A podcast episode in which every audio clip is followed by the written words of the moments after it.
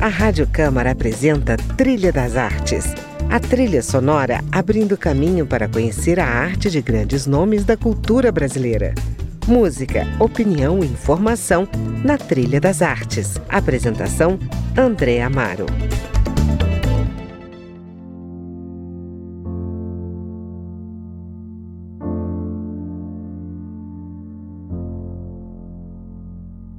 Olá, está começando mais um Trilha das Artes e hoje eu estou na companhia de um colega de profissões, radialista, ator, diretor, escritor e divulgador da MPB, o paraense radicado em Brasília, Rui Godinho.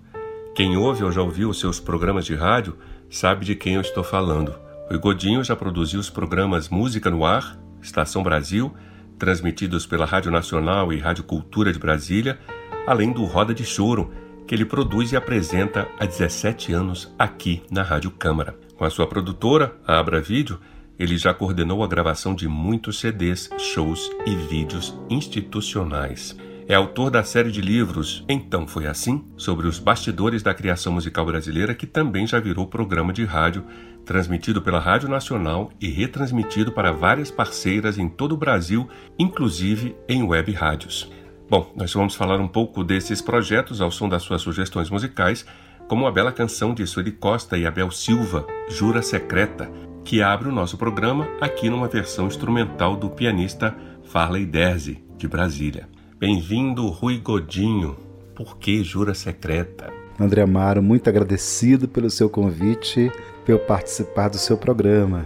É, eu escolhi essa música, Jura Secreta, porque eu considero que ela seja uma obra-prima. Ela traz uma melodia dramática, porém muito linda e revestida de um poema igualmente belíssimo do Abel Silva.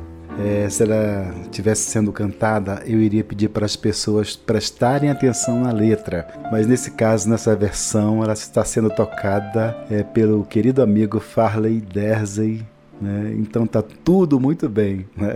A melodia da Sueli, a letra do Abel e a composição num todo muito linda. Por isso que estamos abrindo muito bem o programa.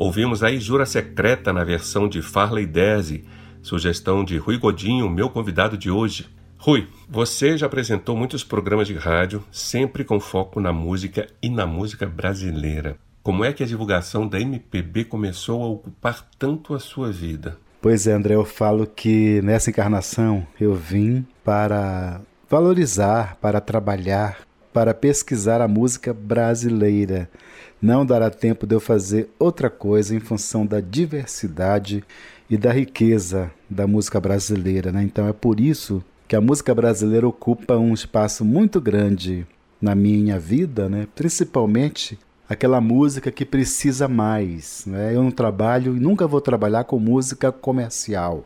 Eu trabalho sempre com a música independente, com a música regional exatamente aquela que precisa, a música instrumental também, né? Então, exatamente aquela que precisa.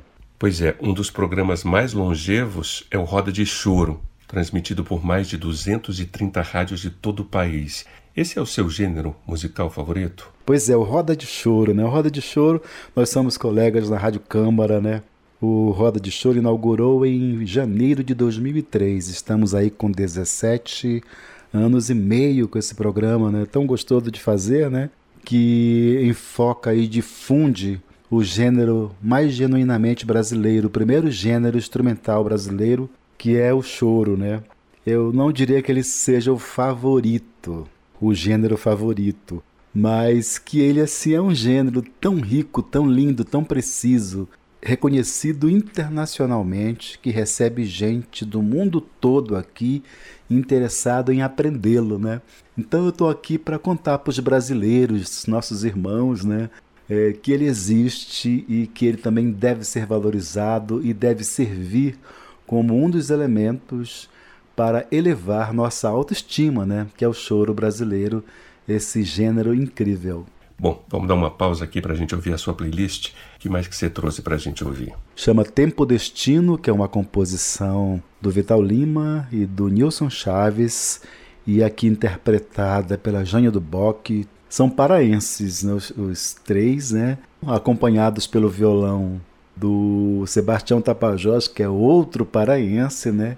E essa música tem uma característica bem interessante. É uma música belíssima, tem uma letra muito linda que se refere ao tempo. E nesta gravação, nesta versão, ela é interpretada em duo da Jane do Bock com o Dominguinhos, que no meio da música faz um elogio lindíssimo à beleza da música. Então eu trouxe essa música para gente compartilhar com os nossos ouvintes. Música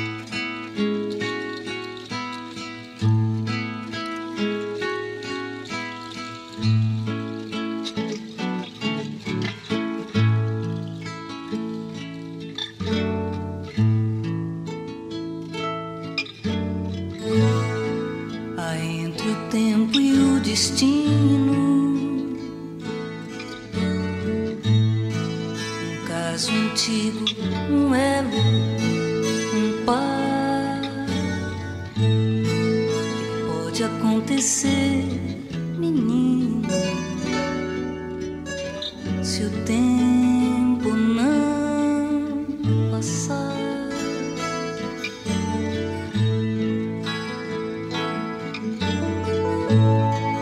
Feito essas águas que subindo forçaram a gente a se mudar. que Pode acontecer.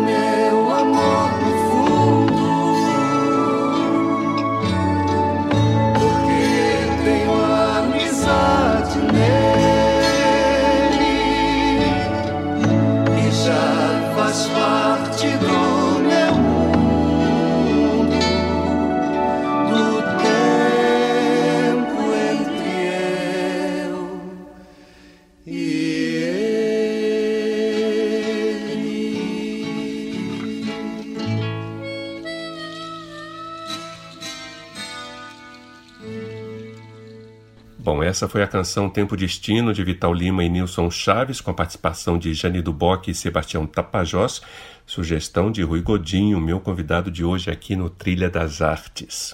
Rui, você também é autor da série de livros Então Foi Assim? Aqui você é o escritor e o pesquisador, mas o foco ainda é a música e os bastidores da criação musical. Fala um pouco desse projeto. Pois é, sou autor de um projeto chamado Então Foi Assim, que virou programa de rádio, série de livros e também alguns produtos para as redes sociais, né? A série de livros, é, nós já lançamos quatro volumes, né?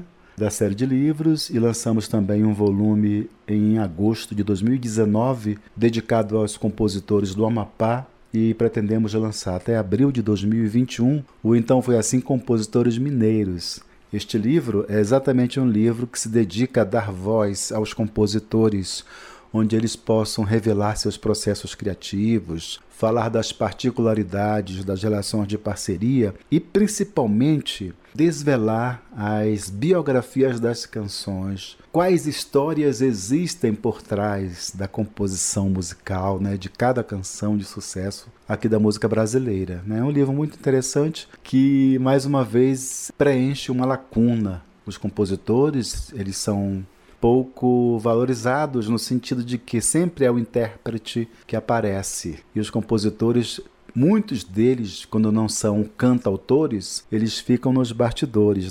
Eu tenho aprendido muito porque este projeto está fazendo um mapeamento das variáveis dos processos criativos de todo o Brasil, né, dos compositores de todo o Brasil. Né? Então é um projeto muito interessante que eu também abracei né, e estou até agora trabalhando em cima dele e que provavelmente é um projeto interminável. Né? Por quê? Porque enquanto eu escrevo sobre 50 canções, milhares e milhares delas são compostas. Né? Maravilha. Bom, então a gente vai ouvir que compositor agora? Pois é, vamos ouvir um compositor agora e um cantautor muito importante que faz parte de um movimento que eu gosto muito da música brasileira, que é o Clube da Esquina. Então eu reservei para este intervalo musical o Clube da Esquina número 2, uma composição de Lô Borges e Milton Nascimento, fizeram a melodia com a letra do Márcio Borges, que é irmão do Lô. E nesta versão, cantada lindamente pelo Lô, ainda um menino, né? E a irmã dele, uma criança, né? Solange. Então, para vocês, mais uma obra-prima. Clube da Esquina número 2, com Lô Borges e Solange Borges.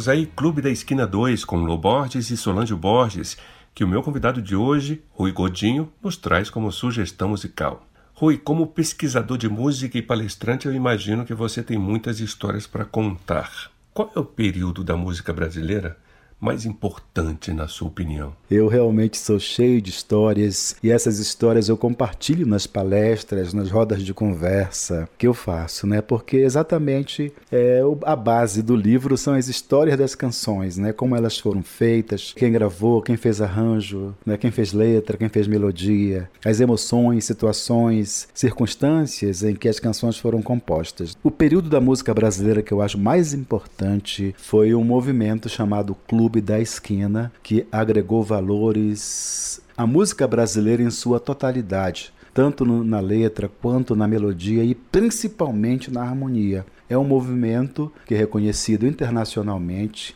e que despertou a atenção de diversos ícones da música internacional que vieram aqui no Brasil conhecer aonde ficava esse Clube da Esquina, o que era esse Clube da Esquina e vieram absorver a qualidade dessa música brasileira. Então, o Clube da Esquina imprimiu, influenciou a música brasileira para melhor, porque quem é influenciado pela música brasileira observa muito bem a riqueza das harmonias, a qualidade das letras e das melodias e da interpretação do, e também e mais ainda, né, a complexidade e a beleza das harmonias, que é o ponto fundamental deste movimento que eu primo como tendo sido mais importante da música brasileira. Bom, vamos falar agora da campanha de esclarecimento sobre o uso do imposto de renda para apoiar projetos culturais. Você atualmente está envolvido nessa campanha, né? sobretudo nesse momento em que a área cultural foi muito afetada pela pandemia.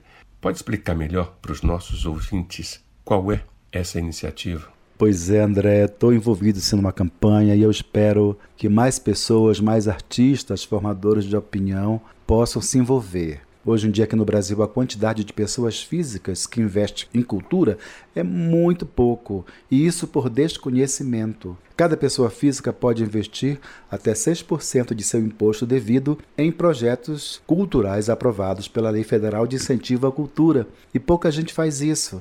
Nesta pandemia que nós estamos vivendo agora, as maiores aliadas da humanidade foram as artes. Foram os filmes, os livros, a música, as lives que aliviaram tensões e equilibraram emoções. Paradoxalmente, a nossa cultura vive hoje uma de suas piores crises, uma das crises mais graves. Então, essa campanha que nós estamos fazendo, não só eu, mas tanta gente está envolvida nessa campanha, é uma campanha educativa para dizer para as pessoas que é legal, inclusive no sentido jurídico, é inteligente, uma atitude cidadã a pessoa pegar 6% de seu imposto de renda e investir em cultura, para que nós possamos movimentar a cadeia produtiva das artes, gerar novos filmes, peças de teatro, espetáculos musicais por intermédio do imposto de renda pessoa física, das contribuições coletivas. Então, essa é a minha intenção e te agradeço pelo espaço aqui de estar difundindo esta ideia junto a seus ouvintes para que eles possam despertar para essa possibilidade, para essa prerrogativa. A pessoa investe 6% do imposto de renda e depois ele é deduzido, ele é restituído integralmente. E além disso, Uma pessoa que investe num projeto cultural, ele recebe recompensas em forma de ingressos, em forma de discos, em forma de DVDs, de livros. Né? Então, investir os 6% do imposto de renda em cultura é uma atitude legal, inteligente e cidadã. Promova a cultura sem gastar nada e ainda receba as recompensas. Esse é o recado que eu tenho para dar. Bom, então fica aí a dica. Se você vai pagar imposto de renda, pense na cultura, né? Bom, Rui, o programa está chegando ao fim e a gente vai finalizar com que música então? Pois é, o programa está chegando ao final, foi tão rapidinho, né? E tão, tão legal, tão vibrante estar aqui com você, tão, tão importante estar aqui com você. Te agradeço pelo espaço, Sempre bom estar junto de você. E para finalizar o programa, eu gostaria de homenagear a originalidade, a temporalidade, a genialidade, a juventude da rainha do rock nacional, Rita Lee. Eu escolhi Pagu, que é uma música muito interessante, tem tudo a ver com o momento que nós estamos vivendo, né? Então, eu te agradeço pelo espaço e um beijo grande para os seus ouvintes e para você. Rui, muito obrigado pela sua participação aqui no Trilha das Artes. E a gente então termina o programa com Rita Lee, Pagu. O Trilha das Artes volta na semana que vem com mais um nome da cultura brasileira. Espero você. Até lá. Tem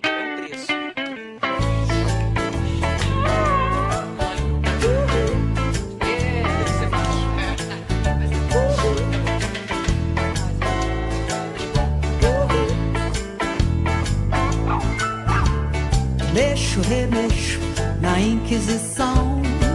Só quem já morreu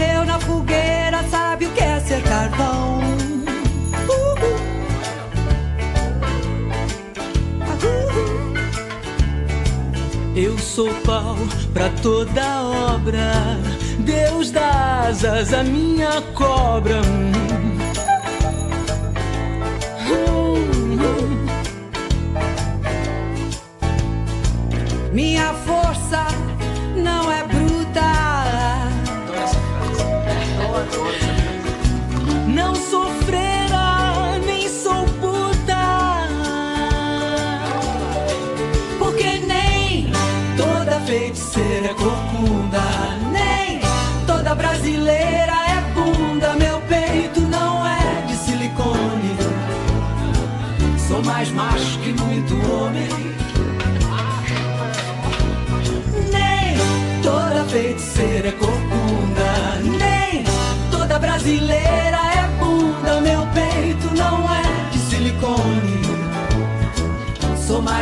que muito homem.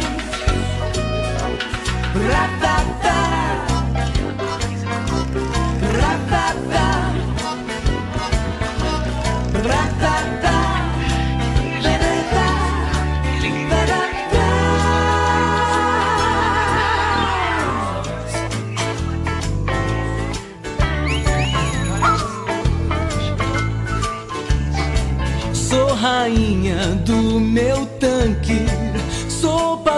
indignada no palanque. Ah, Fama de porra louca, tudo bem. Minha mãe é Maria Ninguém. Ah,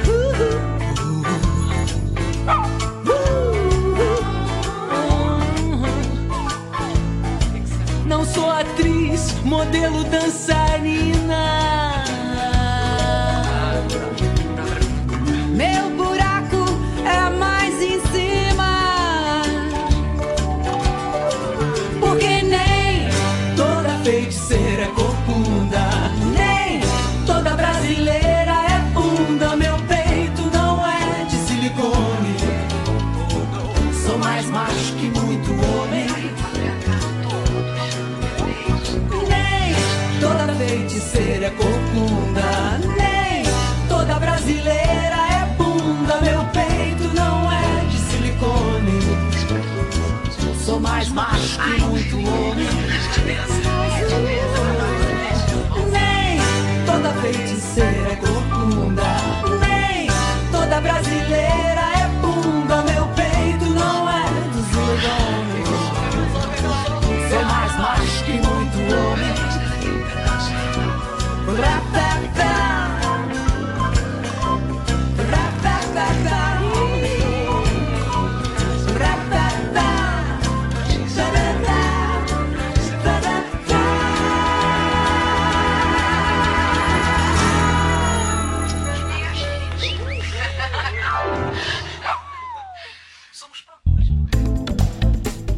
Rádio Câmara apresentou Trilha das Artes.